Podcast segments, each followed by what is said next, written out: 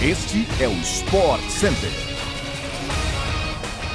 Olá, fã do esporte! Esse é o podcast do Sport Center, programa que chega para você de segunda a sexta-feira com as principais notícias do esporte no Brasil e no mundo. Eu sou o Felipe Mota e essa é apenas a primeira edição do nosso podcast hoje, já que à tarde rola aquela edição extra com o melhor da programação esportiva deste fim de semana. Partiu Glaucia Santiago, vamos nessa que sextou. Sexta de carnaval, hein? Ah, ah isso aí, Felipe Mota. Bora lá, um beijo para você, beijo para quem está conosco neste nosso podcast, aquela dose dupla especial de sexta-feira, mas a gente também está por aí na telinha, hein, na ESPN, no Star Plus. Hoje são quatro edições do Sport Center: 11 da manhã, 4 da tarde, 9 e 11 da noite. Claro, segue aí no seu agregador favorito de podcast para você não perder nenhuma edição. Agora sobe o som que a gente está começando.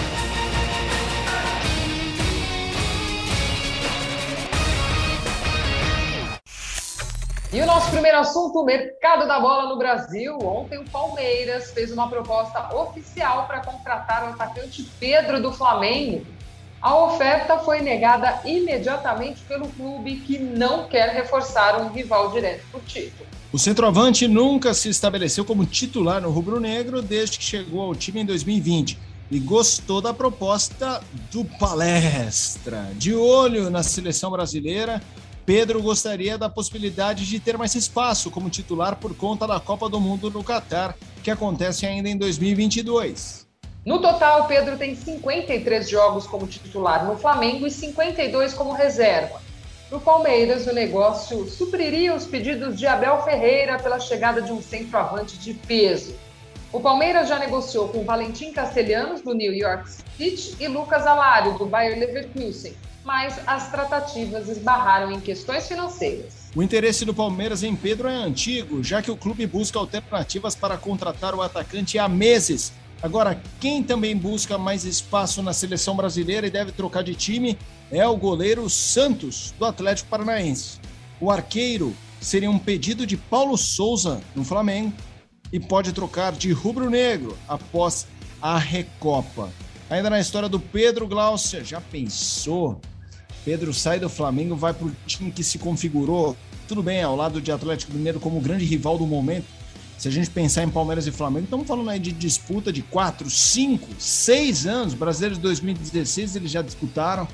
Eu não, o Flamengo não vai liberar, não. Mas pensando em Pedro, eu não acho que o Palmeiras seja uma vitrine melhor que o Flamengo, de jeito nenhum. É, é, obviamente, dois gigantes mas o que depende é, é, o, é, o, papel que ele vai ter em cada um, né? Ser titular, jogar 90 minutos, quarta, domingo, quarta, domingo, do que jogar 23, 32, 21, 45. Tivemos aí um dia agitado, hein? É, para ele, como projeto de carreira, como projeção, estar como titular em um clube seria diferente. Em um clube que está brigando por tudo nos últimos anos não lutando por posição, como é o caso ali no Flamengo. O Paulo Souza, até quando chegou, foi perguntado de jogar com Pedro e Gabigol e as possibilidades, enfim, mas a gente sabe que ele ainda está aí na luta pela, pela posição e pela titularidade.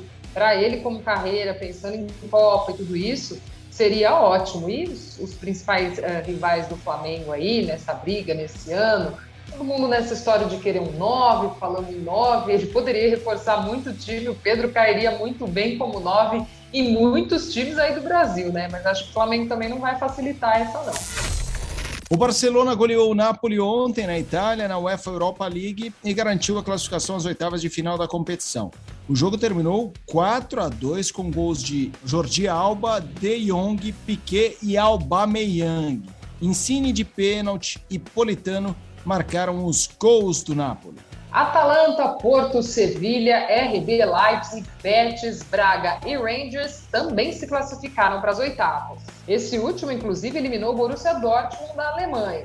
O sorteio da próxima fase acontece hoje pela manhã, 8 horas, ao vivo, pela ESPN e no Star Plus. Ah, estarei nessa com Gustavo Hoffman na expectativa dos duelos da próxima fase É importante registrar que tem futebol europeu na telinha da ESPN no Star Plus na sexta-feira. Campeonato italiano, hein, Glaucia? Logo na sequência do nosso Sport Center. Duas e, na verdade, 2h45 é antes.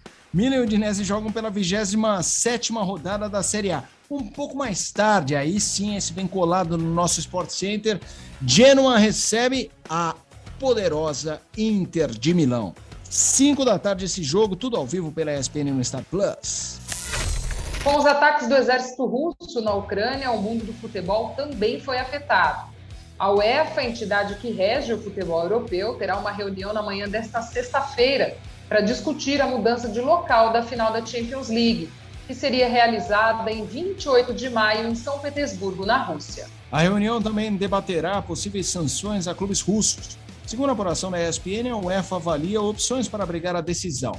Cidades como Roma, Munique, Paris, Amsterdã e Barcelona são ventiladas como destinos mais prováveis. Além disso, possíveis rivais da repescagem para a Copa do Mundo de 2022 Polônia, Suécia e República Tcheca informaram a FIFA que não jogarão na Rússia, que é o quarto e último país da chave B.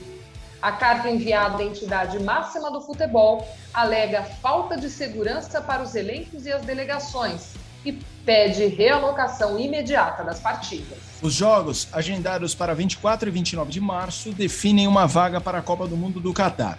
Polônia e Rússia se enfrentam em Moscou a princípio. Quem triunfar joga contra o vencedor do jogo entre Suécia e República Tcheca por uma vaga na Copa. A seleção brasileira de basquete masculino entra em quadra hoje pelas eliminatórias da FIBA para a Copa do Mundo de 2023. Partida que terá transmissão ao vivo pela ESPN no Star Plus. O Brasil enfrenta o Uruguai a partir das 7h10 no ginásio Pedrocão, em Franca. Ao templo do basquete brasileiro. Será a estreia do Brasil em casa nessas eliminatórias. A seleção já venceu os dois primeiros jogos, ambos contra o Chile, em novembro do ano passado, e agora busca mais duas vitórias. Além do confronto contra o Uruguai, o time comandado por Gustavo de Conte também joga contra a Colômbia na próxima segunda-feira, também em Franca. Sobre os jogos deste mês no Pedrocão, De Conte valorizou a qualidade dos rivais e disse que o Brasil precisa do máximo de atenção. Falando de NBA, hoje, nas telas da ESPN, no Star Plus, o New York Knicks recebe o Miami Heat, nove e meia da noite, enquanto tem, na sequência, duelo de Los Angeles, Lakers versus Clippers, esse jogo à meia-noite. Pela primeira vez desde fevereiro de 2020, Novak Djokovic deixará o posto de número 1 um do mundo no ranking da ATP. O tenista sérvio foi eliminado do ATP de Dubai ontem e vai ver o russo Danil Medvedev ultrapassar na próxima atualização do ranking. Djoko foi derrotado por Giri Veseli, número 123 do mundo. 2 sets a 0 foi o placar. Veseli, curiosamente, já havia vencido o Sérvia em 2016 no Masters 1000 de Monte Carlo e nunca perdeu para o Djokovic na carreira. A eliminação de Djoko no ATP de Dubai, somada à pontuação perdida por não participar do Australian Open, por não estar vacinado, leva a um marco no tênis mundial. Será a primeira vez em 18 anos que o melhor do mundo não será alguém chamado Djokovic, Nadal, Federer e Andy Murray. As semifinais do ATP de Dubai acontecem ao vivo nesta sexta-feira, hoje, a partir das 10 da manhã, e terão transmissão ao vivo pela ESPN no Star Plus. Já o ATP de Acapulco também contará com suas semifinais hoje, 23 horas, o início da programação, e você, claro, acompanha ao vivo pela ESPN no Star Plus. Chegamos ao fim da primeira edição do Sport Center nesta sexta-feira. O nosso podcast volta hoje à tarde com o melhor da programação esportiva deste fim de semana.